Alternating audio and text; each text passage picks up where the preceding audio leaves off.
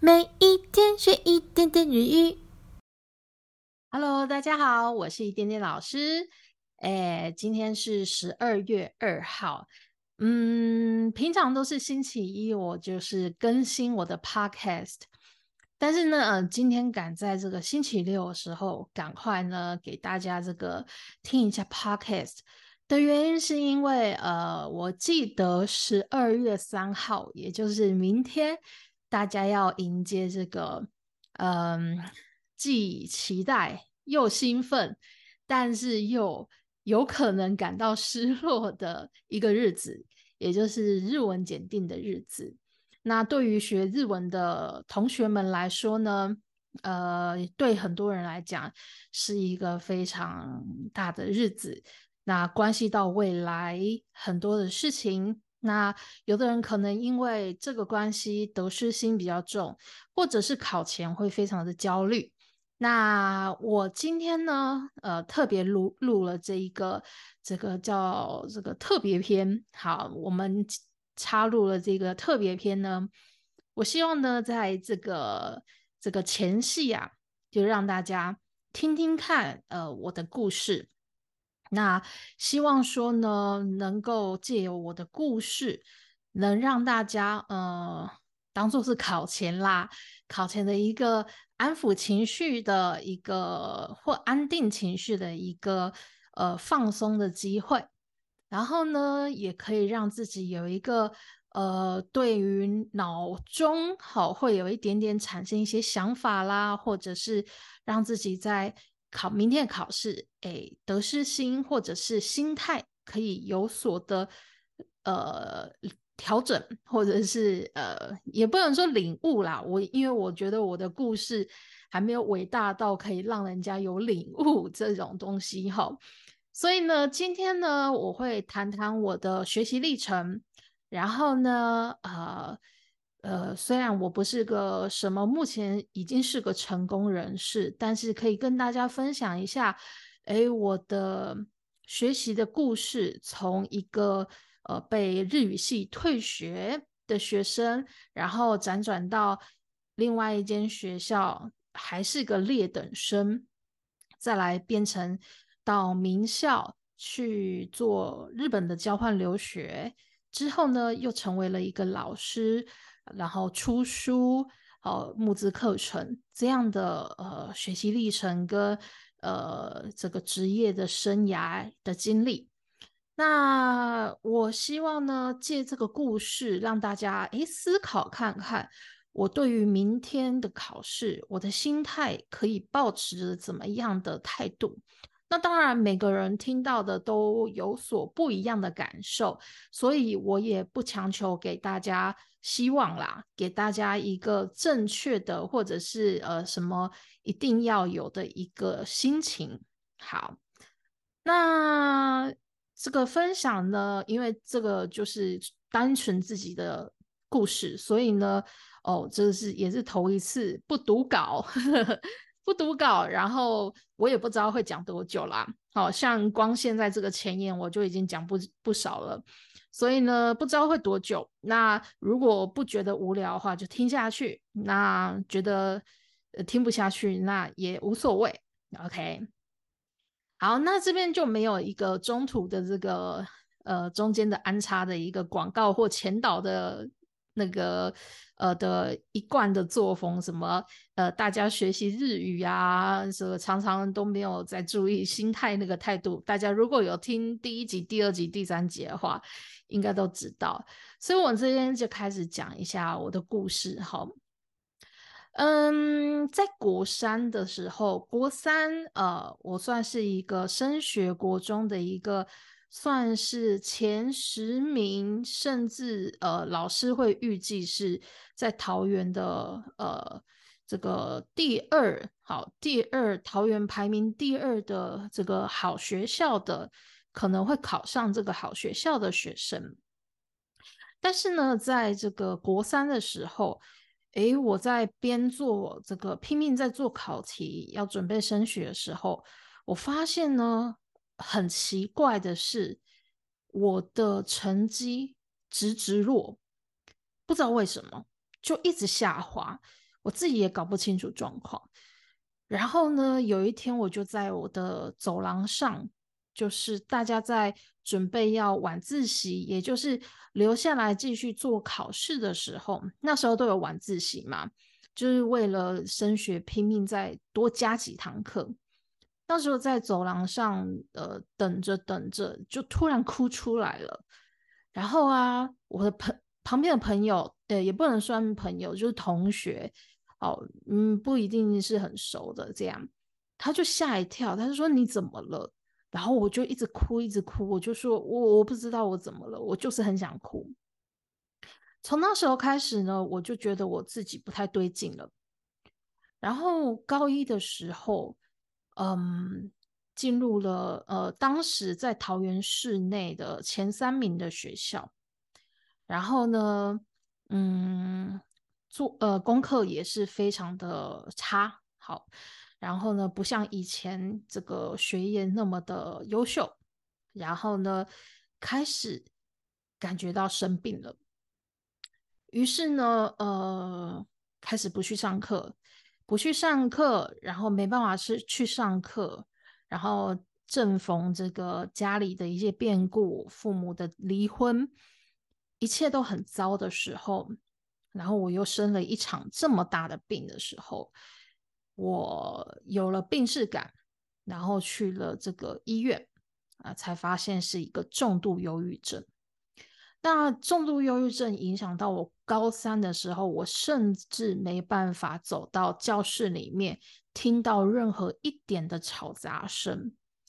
然后呢，我就在高三的那一。学期那一整年，我都在辅导室里面度过。呃，辅导室有一间小房间，那间小房间呢没有人，它有一张沙发。然后呢，我每天上学的时候，就是直接去，嗯，辅导室那一间小房间待着，什么事都不做，睡觉、发呆、睡觉、发呆。然后呢，呃，偶尔辅导老师会进来关心我一下。那这造成的结果就是，我从来没有在高中学习任何东西。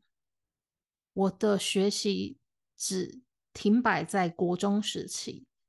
好，这个时候，而且我也与这个高中时期的任何交际都产生了断层。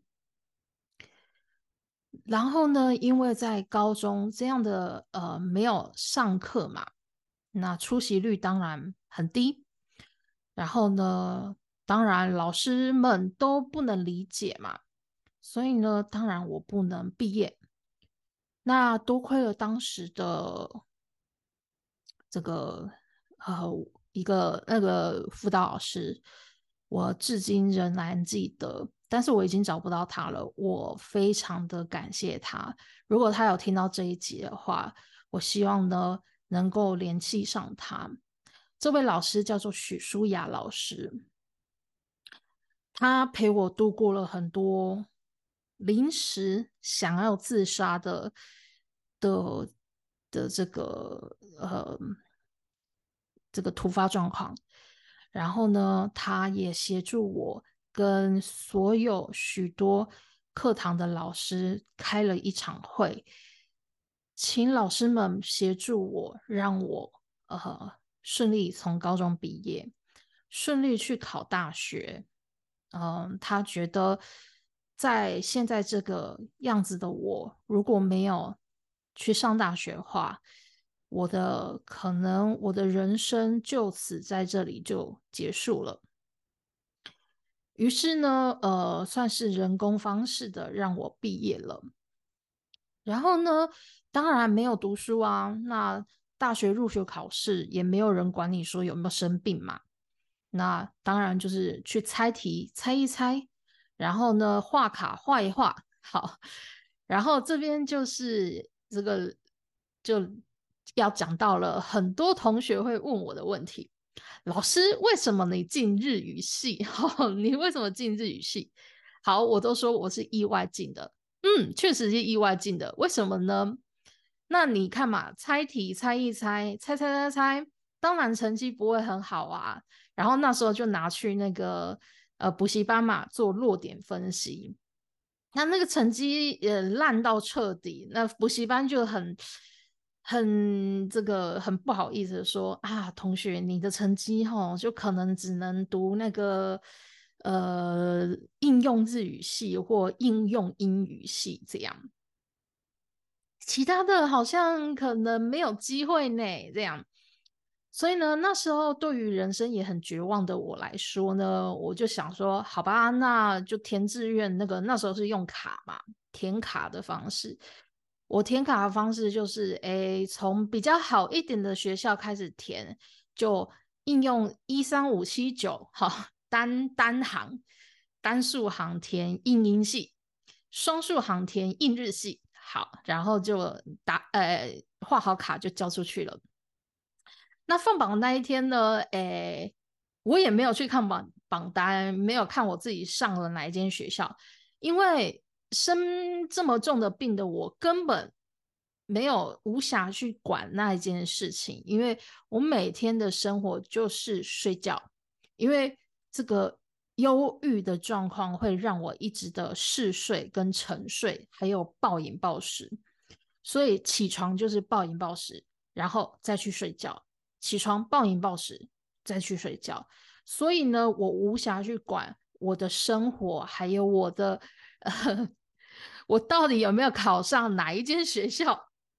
但是呢，啊，我必须再讲啦，这个听起来可能有点刺耳，呃，拜这个广设大学所赐，呃，我是有学校可以上的，那我读了这个明道大学的印日系。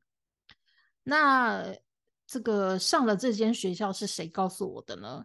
哦，一位同学打电话来说：“哎，那个许许欣颖，那时候他是叫我旧名字啦。那我现在就一律都讲我新名字。他说：许欣颖，你知道你上哪一间学校吗？我说：呃，上哪一间？他就说：哦，那你上那个明道大学日语系、印日系。哦，我说：哦，好。那那时候。就哦好而已，没有什么特别的感受，就哦好，呃了解 这样的感觉。好，然后呢，诶就诶过了这个一些，反正就是入学的这个手续啊，什么什么的，然后就千里迢迢到彰化去。好，到了彰化呢，诶这个已经不是高中生了，没有任何人的保护，没有。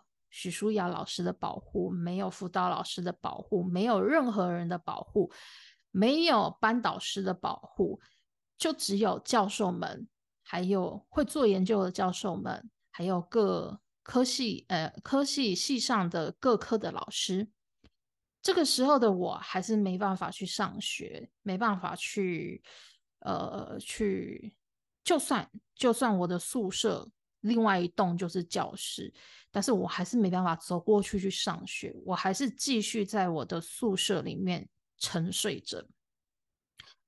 那我偶尔才有办法去上学，所以那时候学生呃同学对我的评价就是这个人很怪，这个人很奇怪，甚至在我妹之后进入这个大学，呃进入这个同一个大学的同一个科系，跟我一模一样的。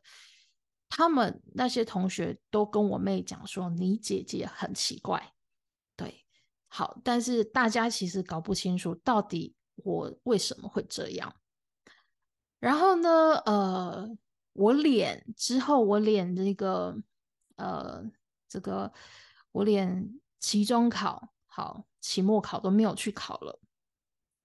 此时呢，有一个日籍老师就。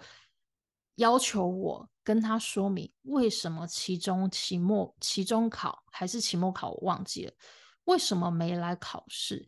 因为一般来说这是很重要考试，为什么你不参加呢？那我完全没有接触过日文，我五十音那时候我五十音都记不起来，因为我没有去去上课嘛，我也没有好好的读书。我五十音都记不起来了，更何况我要怎么样去跟他解说？我其实是因为生病没办法去上学呢。然后我跟这个宿舍的同事呃室友呃，他们其实本身就有学过很多的日文了，跟他们求救，我说你可不可以帮我解跟老师解释一下？但是呃，很遗憾的，同学们比较冷淡啦，所以呢，没办法呃帮助我。那我尽可能、尽可能、尽可能的用任何方式跟老师讲，但是老师很生气，他完全听不懂。任何意思，然后他只是很生气，所以呢，我就这样啊，我很多的课都没有去，那也没有任何老师的保护之下，因为我已经不是高中生了，所以我就被退学了。被退学之后呢，其实那时候对人生的绝望的我来说，我连生命都不想要了，那我还要。我还还会想要去追求生活，或追求嗯更好的美好的日子吗？当然不可能。所以那时候其实只是想要呃，就能活就活着，苟活一下就苟活一下。我那时候也也就想说啊，要不然就去工作好了，就随便找个工作，能能吃饭就好了。这样好，那。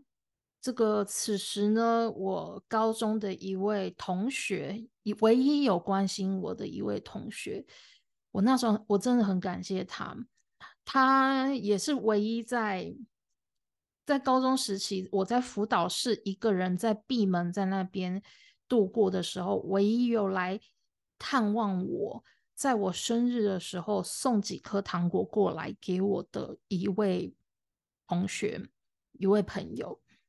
嗯，这边我就不讲他的名字，因为我怕他有想要他的隐私。他那时候呢，他读了开南大学的会计系，他就递了，他就自己买了一份这个转学考的简章给我，他就说：“哎，许心颖，你去考考看吧，考考看转学考好了。”对，他就说不难考，考考看。然后呢，我就想说，好吧，他也买给我了，我就去考。其实呢，老实说，考试的当天，我还甚至不想出门。大家也知道，如果说生这个病的人啊，只会永远永远关在自己的小房间里面，一直睡觉，只能睡觉而已。然后爬起来吃东西、睡觉，然后一直哭，就这样。然后呢，呃。我还是尽可能的我去了，我想说好吧，给自己一个机会。那也是拜 广设大学之赐，嗯，这个我考试其实就考的很简单，一些很初级的日语，还有请你呃写出五十音，结果那时候我五十音也写没几个字，好不会几个字。你看哦，我大一结束了。虽然大一结束被当被退学，但是至少你大一也要会五十音吧？但是我五十音写不出来，但是我还是上了哈。这是我呃，我不知道这样讲了会不会对我现在的母校是有不好的影响，还怎么了？好，不过我母校是培育出这样的我，这我必须要肯定的哈。好，那。那时候我上了，但是我上的是这个呃夜校。好，那上了夜校没关系啊，有夜校读也可以。那白天呢？白天依旧在嗜睡，依旧整个人不对劲。那因为家庭的经济因素，还有呃这个母亲好比较呃比较偏颇的期望，所以呢，我在。边生病当中边去打工，甚至做正职工作。那当然啊，我我的记忆力不好，我的各种生理状况都不好之下，当然也会一直被责骂。那越责骂，我的状况就越差。所以工作一个换一个换着一个，再加上呢，我的学晚上还要冲去上学。那冲去上学还好是呃开南大学。是在我自己的原生呃原本的呃县市出生的县市，好桃园，所以呢我比较熟悉一点，所以比较有动力去通学。那有动力去通学，至少我还是有出息。只是呢，念书这一件事情啊，我还是做不到。直到大三有一个非常大的转机，呃，大三发生了一件事情，我交到了一个日本男朋友。我们的关系是似有非无的那一种关系的男女朋友关系，因为他的身份比较特殊，但是这边真的没办法说。呃，所以呢，我开始努力的，努力的这个念这个日文。那那时候大三呢，我拿出的课本，我念的是什么呢？大家的日本语第一册。初级一 的第一课，那我记得呢，那个呃第一课的绘画就是哈基米马斯德那个嘛，然后呢后面那个里面的里里面的那个女生的名字叫做什么什么 Keiko 的名字，好，她自我介绍说我是什么什么什么 Keiko，然后因为那个 Keiko 是写平假名，我不知道那是什么东西耶。然后我就拿去问老师说：“哎，老师，这个 K 口是什么什么意思？”然后老师还愣了一下，教授还愣了一下，说：“呃，这这是这是这个角色的名字啊。”然后我才哦，尴尬的哦 一下，哦，突然觉得很丢脸这样。然后呢，那时候其实啊，那时候其实因为我是转学生的身份，所以很多老师都问说：“哎，为什么你？”这个一年大一的课你要重修呢？很多老师都这样问。其实真的很难以启齿的是，我真的也不知道，我不开不了口说，哦，我是被退学的，就是我是被日语系退学，所以要重修这样。所以其实我就我忘记我怎么去打哈哈过去的，就是其实就 就就这样过了这样。OK，好，那大三之后开始有了转机，遇到了这一位日本男朋友。我为了要听懂他讲的话，因为他刚来台湾，他也完全不会中文。我为了听懂他的话，我跟他出外出的时候，我为了要帮他翻译，为了要帮他处理任何事情，帮他签手术同意书，帮他跟医生沟通他的。呃，他的手术等等等等等之类的，我大量的学习了日文，还有加上我自己的努力，还有那时候的毅然决然的把钱存了一笔之后，我每天关在图书馆里面的小房间，哦，那时候啊，怎么说呢？开朗的学生啊。这个没有好好利用小房间，所以让我每天都有小房间可以租啦，好可以借，所以就是窝在小房间里面苦读，好苦读，整天就苦读，然后呢就这样到大四。那因为我啊，我大大一大一都都没有课都没有修完嘛，然后通识课也都没有修啊，那当然大四不可能毕业。只好再延毕一年大五，OK。那这个时候也认识了一个恩师，好，这个恩师我相信我讲出来应该没关系，他叫做李尚林老师。我在大四的时候非常的迷茫，我不知道我这条路要怎么走，因为我大三才开始我的日语之路。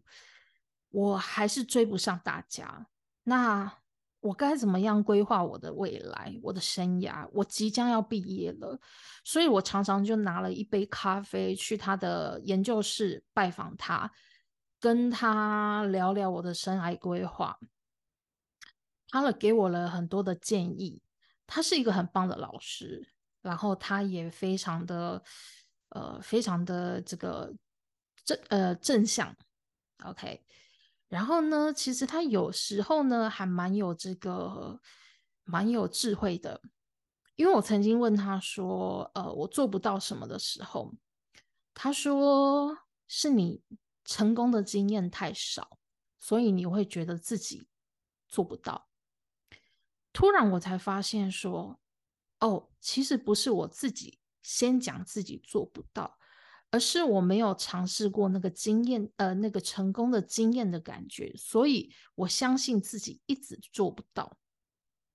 所以他点醒了我这一点。他说：“你只是成功的经验太少，所以你相信自己做不到。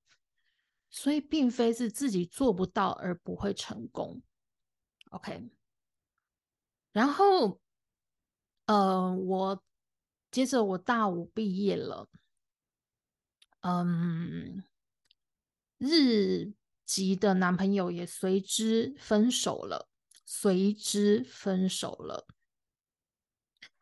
接着呢，日语还是不够好嘛？对啊，虽然那时候已经开始多多少少有一些在补习班帮忙做一点点的呃补救教学的教课，好，或者是做一点点补课的一个老师，但是你要一个变成一个独立能独立起来的一个老师，其实真的还不够火候。嗯。我之后当然我不可能以这个日语当做正职去闯天下，所以我沉沉淀了，也不是沉淀，我依旧带着病，还是在这个浑浑噩噩之中度过。之后呢，发现经济状况，还有发现嗯跟家庭的关系的一些问题，我必须要。经济一定要独立，我必须要做很多的事情，让自己摆脱一些比较负面的事情。跟我的生活的时候，我先去洗衣店工作，啊，当了一个洗衣店小妹，看尽了、受尽了所有的，呃，这个，呃，这个，这要叫什么？鄙视，还有瞧不起。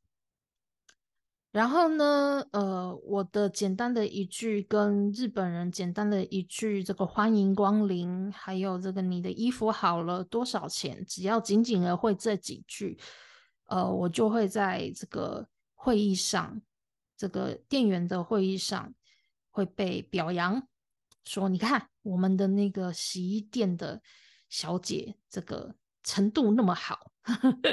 就是这个那么的有这么的有素质，这样，OK，呃，可能对其他行业的人来讲，可能看起来会有点滑稽啦，古鸡，好，好，那在洗衣店这个薪水啊，永远永远不可能，根本是低于当时的二二 K 啦，那我就在想。我该怎么办？我有办法去未来去做呃生存吗？还有我有办法甚至结婚生子吗？这现在的这样的环境，经济环境，我真的完全没办法。还有我身边的人接触的人，都是比较我我觉得这样有点歧视，但是。嗯，不是我所期望的族群，我只能这样讲，不是我所期望的族群。然后呢，我接着呢转辗转到去找了一间文理补习班工作，当了导师。当了导师，当然也是一边在补习班当补课教师。好，当了老师，但是我的老师并不是在台上教书的那种老师。而是我帮忙管理班级，呃，同学吃饭的时候要大吼大叫，跟大家讲安静，乖乖吃饭，睡觉了，赶快睡觉。好，几点了？赶快起来。考试考不够的，好要补考，怎样的那一种老师，好要帮他们盯着上课，不要讲话那一种的。OK，然后薪水当然也不是优渥的。不过看着看着，我就突然觉得，哎，为什么我不是台上的那种老师呢？为什么我是呃，为什么我是这个在这边大吼大叫，然后要管这些小朋友的这这种老师，然后还有呃要受尽这个办公室的排挤，甚至呢因为被排挤，我的学生会莫名其妙受惩罚，然后家长反而来找上我，然后来跟我反映说为什么小孩被惩罚，但是又不是我去惩罚的，所以这就变成一个很难解的问题了。OK，那之后呢？呃。我就离职了，呃，应该说，哎，我突然忘记是哪个时候，对，应该是那个时候。这个我的工作顺序应该是这样，因为真的太久以前了。哦，对，我还有做过音乐教室，那时候也是真的很可怕。这个去做一间很小的音乐教室，哦，那个音乐教室真的还蛮蛮厉害的，我只能说。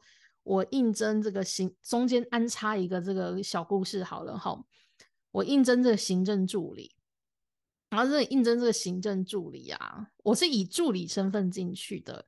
然后他们的行政呢，其实他们是一个家族企业，他们是在卖电子钢琴的。好，然后呢，其实他们的电子钢琴呢，他们是从呃好像是中国还哪边，哎，我忘记了去哪里去买一架钢琴来。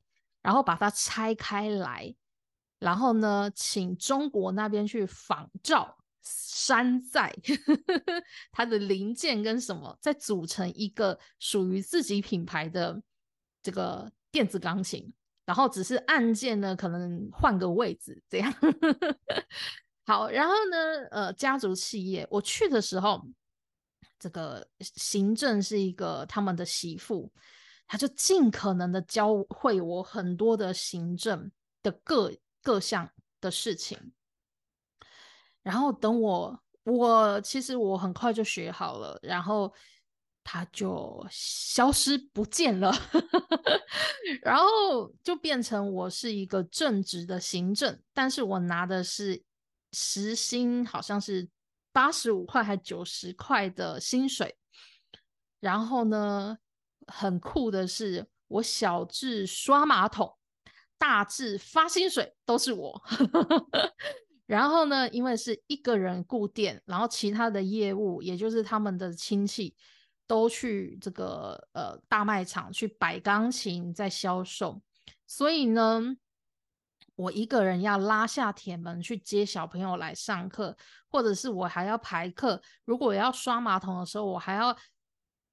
有的时候还要注意一下门口有没有人偷偷进来拿钱，这一切都是一人工作。所以如果我要去邮局寄东西的话，我还要赶快的赶回来，因为门又不能关，但是你又得赶快去寄东西，这是一个非常两难的事情。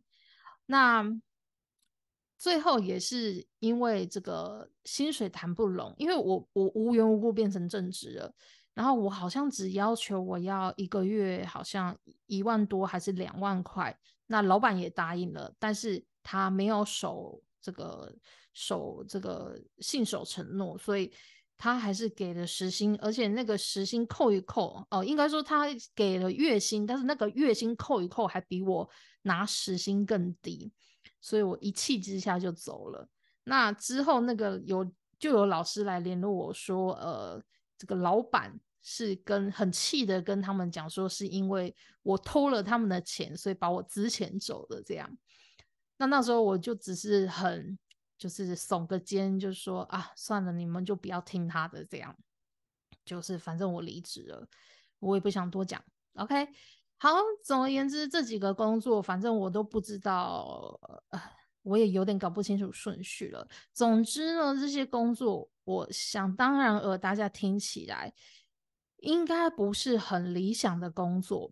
好像文理补习班，嗯，其实也应该说，身为一个教师，不是我理想的工作的原因，是因为太升学主义。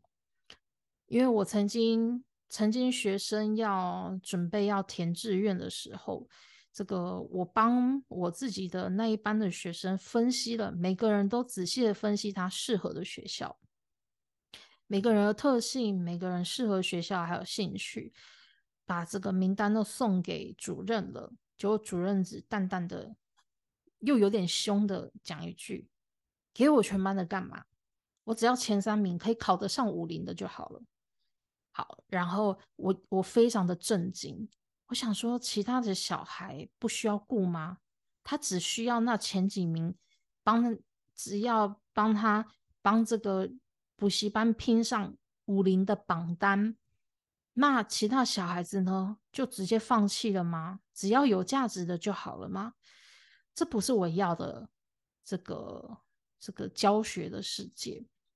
但是呢，那个时候我也想说，其实我发现，像我在这个日语补习班在呃在教补课的时候，我发现我很享受跟人家分享我懂的东西，我非常的享受这个人家，尤其是对方这个学生看到说哦原来是这样哦这样的感觉的时候，我非常非常的我非常非常的开心。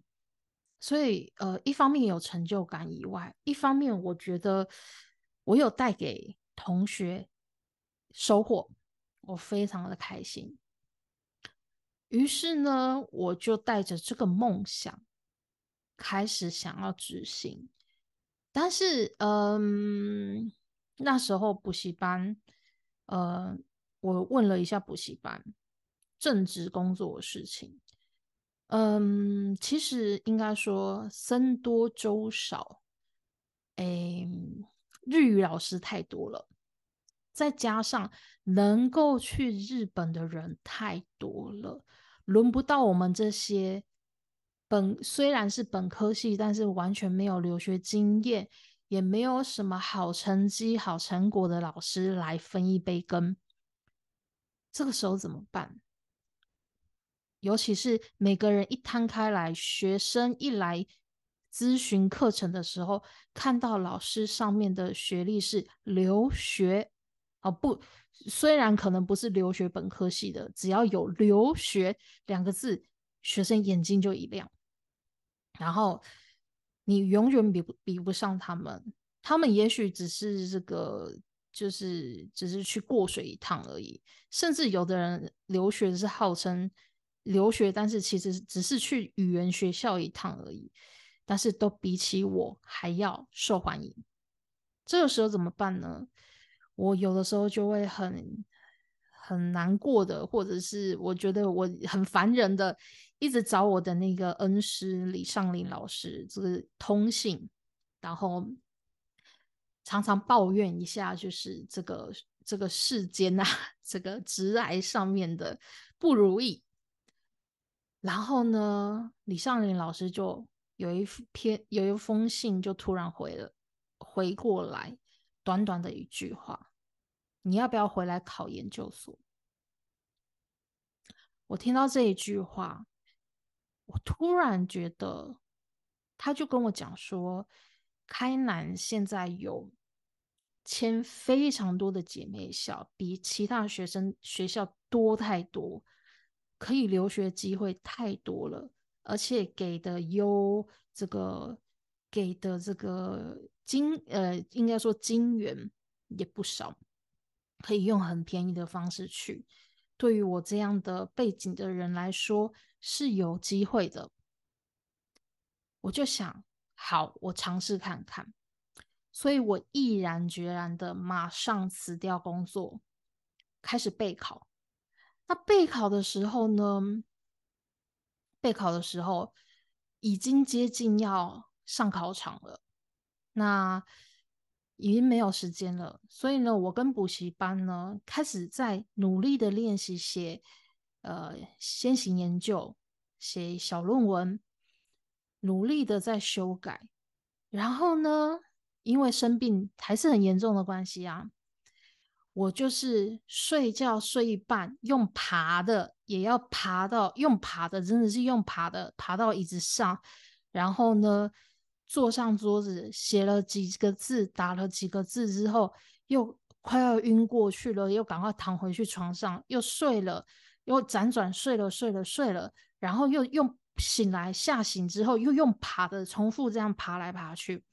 甚至呢，那时候因为医生认为我需要这个精神，我真的需要精神，我要有清醒的精神。他开了两种药给我，是治疗过动症的小孩子的过动症。那这边我就不讲药名了哈。他确实让我这个头脑非常清晰，非常的。呃，可以让我的动作非常的迅速，反应非常的快，让我非常有的有效率的做任何事情，真的效果太好了。好到之后，这个药效已经没了，但是我已经产生依赖了，变成我那时候自己擅自越吃越多，到我送急诊。因为我为了我为了我一定要进这个研究所，因为我一定要去留学。然后呢，还好的是，其实那时候 去急诊过后，我的我回去看我的主治医师，精神科主治医生，他看他听到我吃了这么自己自行加了都那么多药下去，他眼睛瞪得很大。他说：“你这样很危险。”他说：“这个药不是普通的药。”他说：“很危险，你这样很容易差点就那样了。”所以呢，医生就开始节制我那一颗药，甚至不给我了。好，然后呢，嗯，很幸运的，我考上了研究所。然后我一心只想要，我要留学，我要留学，我要当老师。然后呢？我就努力的在研究所读书，研究所任何报告，老师都没有都没有要求，但是我一定会要求自己一定要全程用日文报告，然后一定要尽可能的用正确日文，我一定要表现，我一定要要。这个表现出我非常的有决心，我一定要拿到最好的学校的入门槛呃的入门票，我要去日本留学。而终于我真的拿到了第一个，呃，我考参加了面试，我拿到了第一第一个顺位，可以挑选学校的顺位，我首先就挑了御茶水女子大学。因为他们的日本语教育的部分是算是蛮知名的，专攻这个专业。然后呢，呃，当然嘛，很穷啊。好，那我跟我爸借了他几乎所有的退休金，呃，三十万，再加上我把我一点点的积蓄全部领出来。我在中国信托，呃，应该说我其所有的存折都是零元。那只是说印象比较深刻的是，我在中国信托那一次把钱全部提出来到零元的时候，那个这个柜台的就问，就有点吓一跳，说你为什么钱要全部提光？我就回了一句，因为我要去留学。我做了这么大决心，我。一一块钱都不留，我全部要拿去留学。然后我身上唯一的台币只有两千块，然后其他全部都是日币换过去。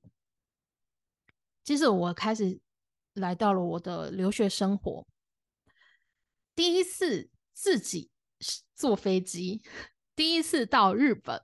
就是要常住，呃，也不是常住。第一次到日本，就是要一次住一年。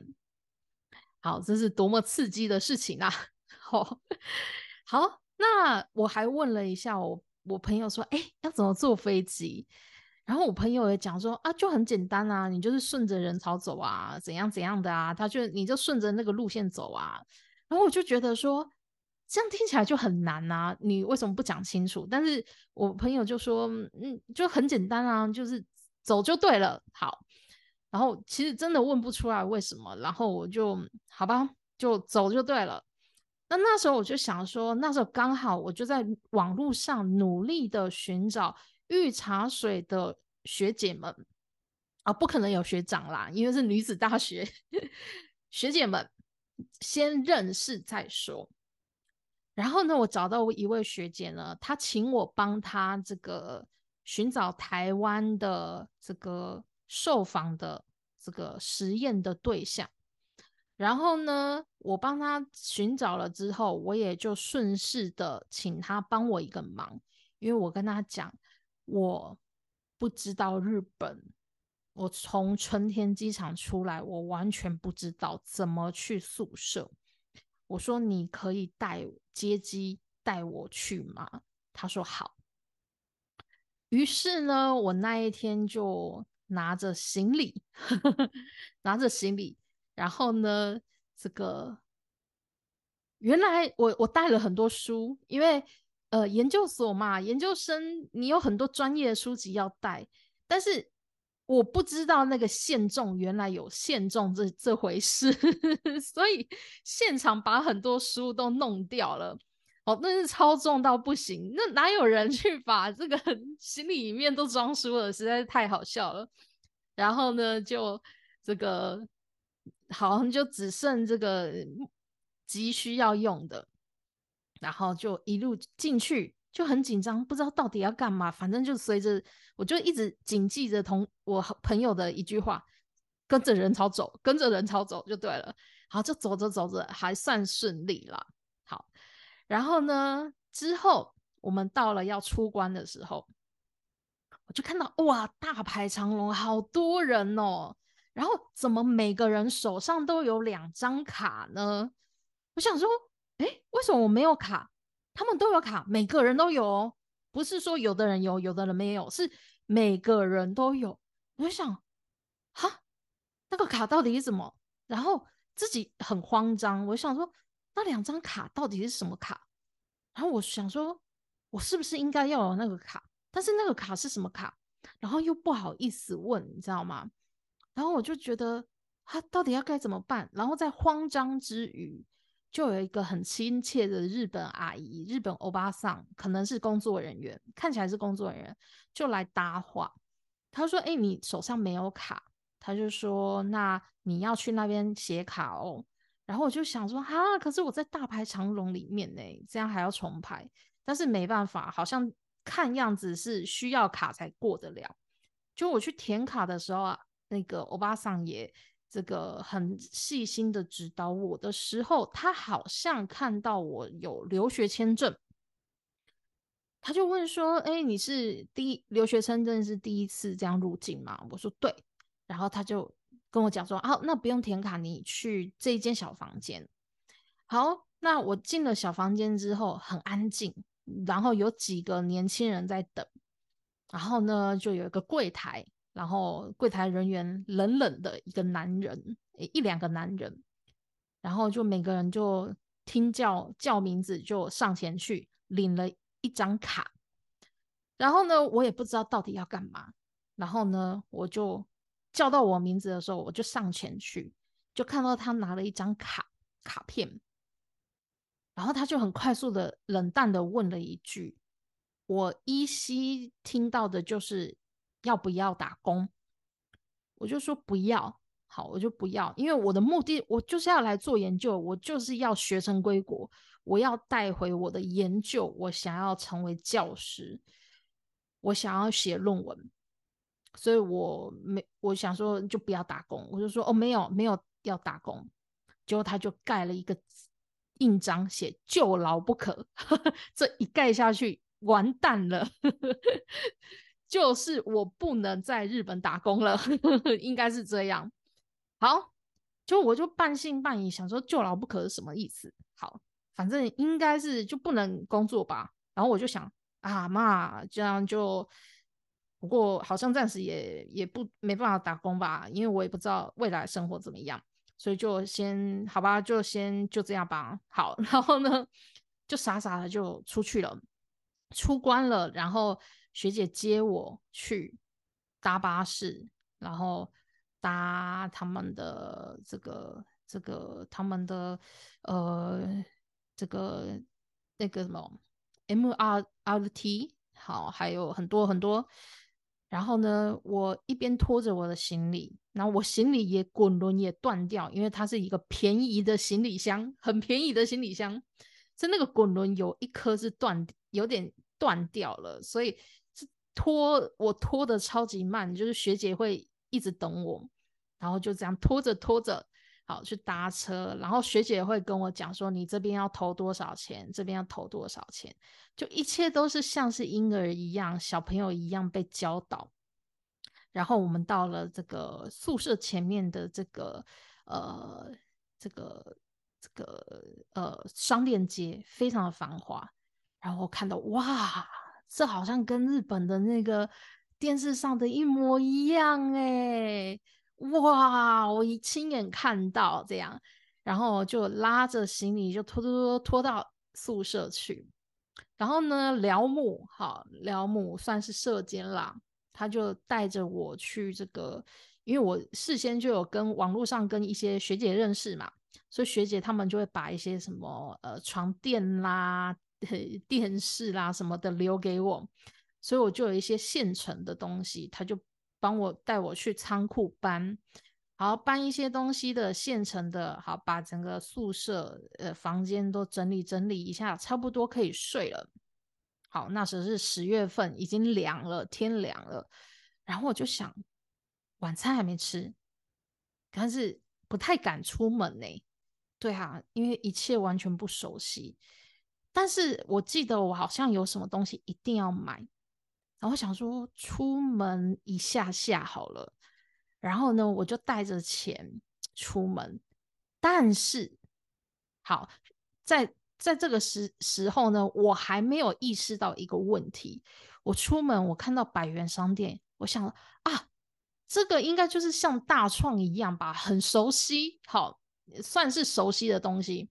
我去百元商店买，然后我忘记买了什么东西，突然要这个要这个拿钱付钱的时候，哎，我拿了一张钞票给他，好。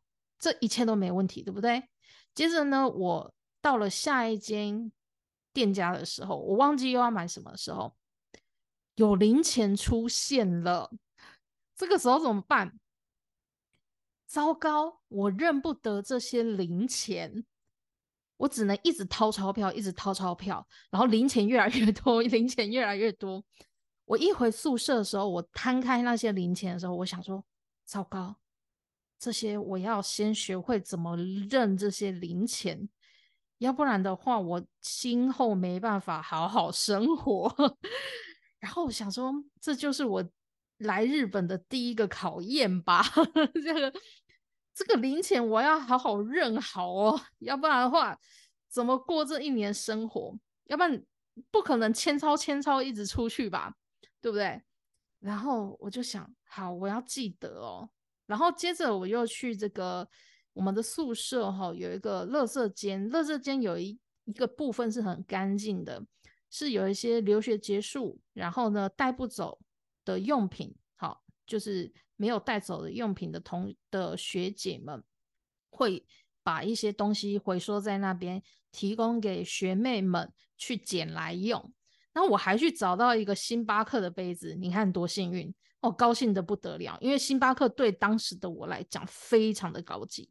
然后呢，我超开心的捡了一个二手星巴克回来，然后呢还拍照放到脸书上去，才超开心这样。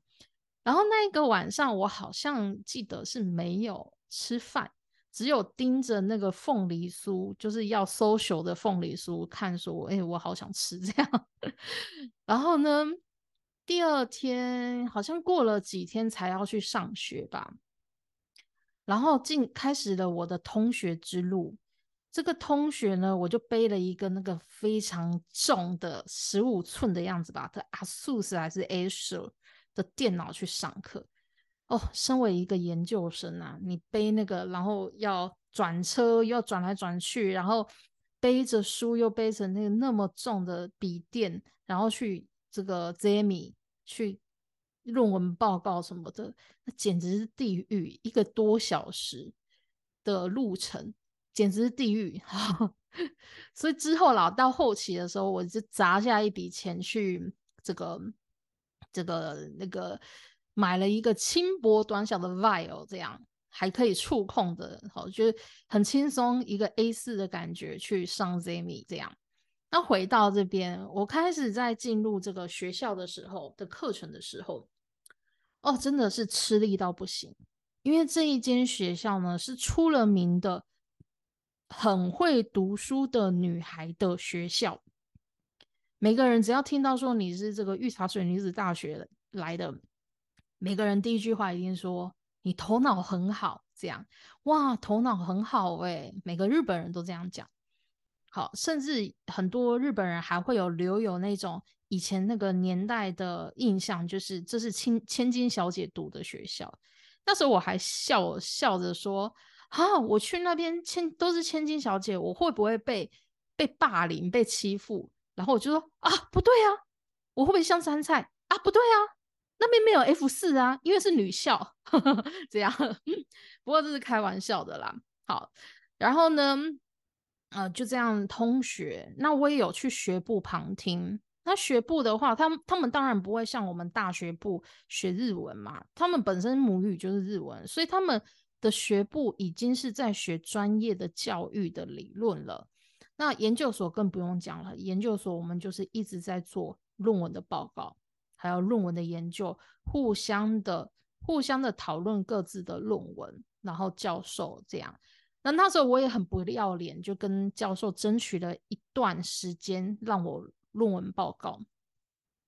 老实说啦，交换留学生没有这个资格可以论文报告，因为这个时间都是由都是留给这个。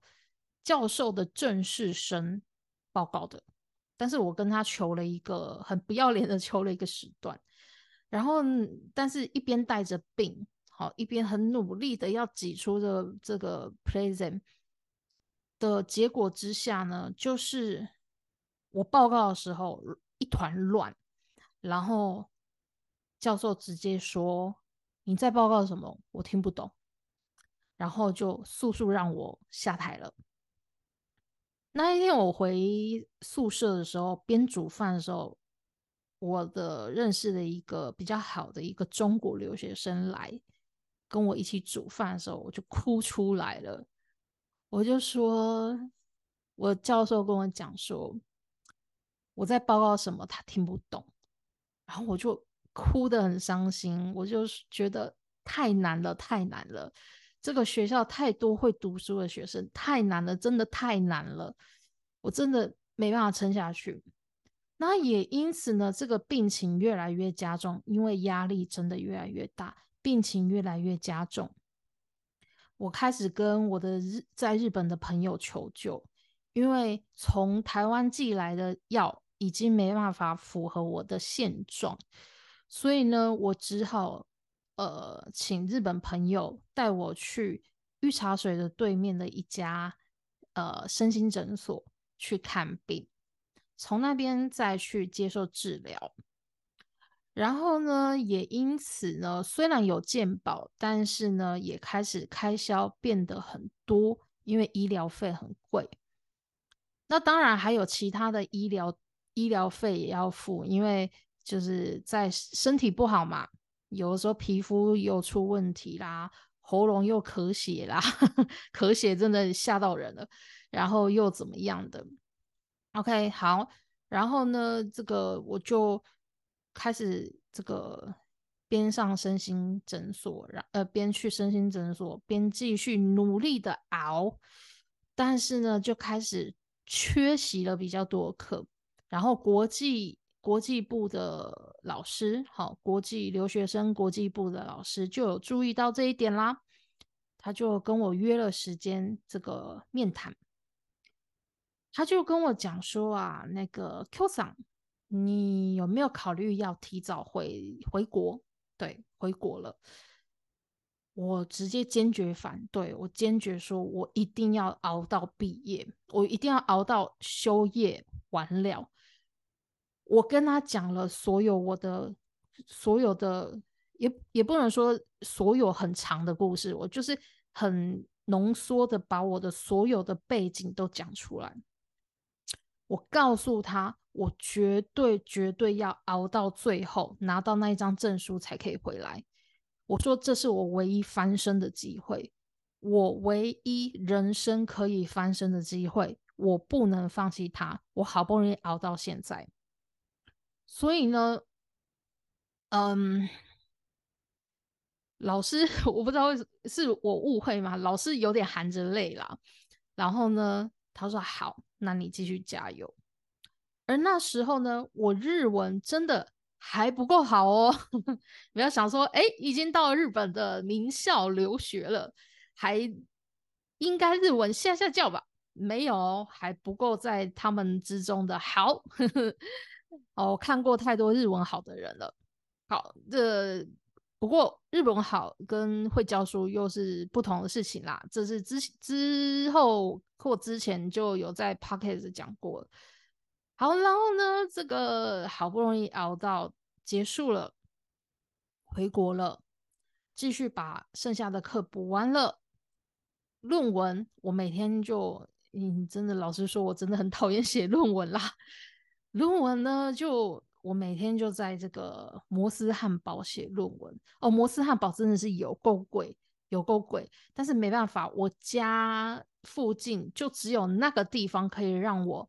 每天坐着写论文，然后一边有课就出去教书，然后就背着一个小白板，背着一个小白板哦，很好笑，很可爱，就背个一个小板板到处奔波，连下雨天加上寒流，然后也可以骑车一个小时去家教，然后遇过各式各样的家校学生，那个很多故事很厉害，很奇葩，这个改天再分享。但是当然，我不希望让一些学生负面的学生的事情给大家知道。好，那论文写了，终于毕业了，也就开始我的教学的开始专心的教学之路，也开始创了粉丝页。好，那这个一切为了喜欢教而创，一切喜欢而为了喜欢而做。那。看到别的老师或认识的老师出书，自己也会有所感触，说啊，哪一天我能出书也好，跟自己的伙伴同呃同朋友一起去看签书会的时候，就说啊，这个老师我认识，但是人家都出书了，我也还没有出书，这样对，那不知道自己能熬到哪时候呢？这样，然后还有很多很多很多很多，好，那这个我觉得。上天也是给我这个比较，这个应该说上天也是给我很多的好运气，然后所以我就这样一步一步而来，学习中继续学习哦，要千万记得，不管怎么样，永远记得不断的学习，就算你现在学不会，只要不要放弃。你可能是那一个大器晚成的人，你终终究还是会达到你的目标。这是今天要给明天考试的同学的最重要的一句话。对，现阶段达不到没关系，你有可能是那个大器晚成的人。当我在留学的时候，我在跟其他留学生。不能说格格不入，而是他们才刚二十几岁而已，但我已经接近三三十了。我跟其他的留学生年纪差太多了，他们的起步很早，但是我的起步很晚。然后呢，还有是我经历过的是，应该说我也有很多我的困难，包括之后我的病情转为躁郁症。还有各各种的创伤发作的时期，创伤一发作，我就必须要休养个三四天，我才有办法恢复我的精神，可以好好的继续教书赚钱。还有包含我的资金背景完全都都没有的状况下，我依旧非常的刻苦的在前进。但是我相信，不放弃。永远会有大器晚成的一天，只要你相信自己是大器，晚成也没关系。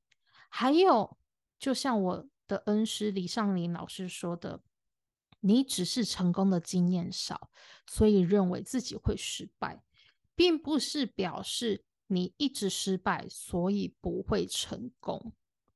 这是非常重要的。好，那讲到这里，这个故事真的很长啦，我不知道已经讲多久了，真的好像一个小时多了。嗯，老实说，好，日间考试我也顶多考到 N 二一，我没有 N 万但是我可以很好的教好每个学生，我可以流利的跟日呃跟日本人讲话，甚至我可以在台上报告这么艰涩的日论文。我跟我的日本的指导教授。讲话的时候，他也很惊讶，我为什么没有 N one？他很惊讶，他真的是惊讶到不行。对，但是所以你要的是什么？就像我第一集的 podcast 一样，你要的是什么？你要记得你要的是什么？对，所以对于明天的考试，你要的是什么？你要的是那张证书。所以你才会去考，嗯，这是没错。但是呢，呃，用这个故事让大家再思考一下，或者是当做是舒缓一下明天考试的一个心情来听这个故事的感觉，让自己梳理一下自己的心情，看看是不是能够再安心一点的去应考。嗯，什么都是一时的。好，那不管你的目标为何，也也许你的目标是，比如说像我们日语系很急迫的，你要有 N 级才有毕业的机会。这样，那当然啦，我们我们硕士班是要有 N one，所以我是用别的方式的 N one 程度，相当于 N one 程度去毕业的。好，这是这这是不能不能质疑学校的。OK，好。那今天跟大家分享到这里。那如果有任何的回馈，或者是想要跟我说的话，那欢迎大家到各个 SNS。呃，我比较鼓励的是在 Facebook 上面下面留言，因为目前也人力只只只扣在 FB 下面 去做做那个经营啦。好。希望以后赚大钱，好有助理，好不好？好，那这个这一段故事给大家听听。那希望呢，能够让你有有有，如果能让你调整好明天的心情，那我非常的开心。希望能帮助到你。那如果没有帮助到你也没关系，就当做一个故事来听，好。或者是一个闲暇之余的一个，像是一个故事，好来听听看就好了。OK，我是一点点老师许心莹，那下次的 Podcast 见喽，拜拜。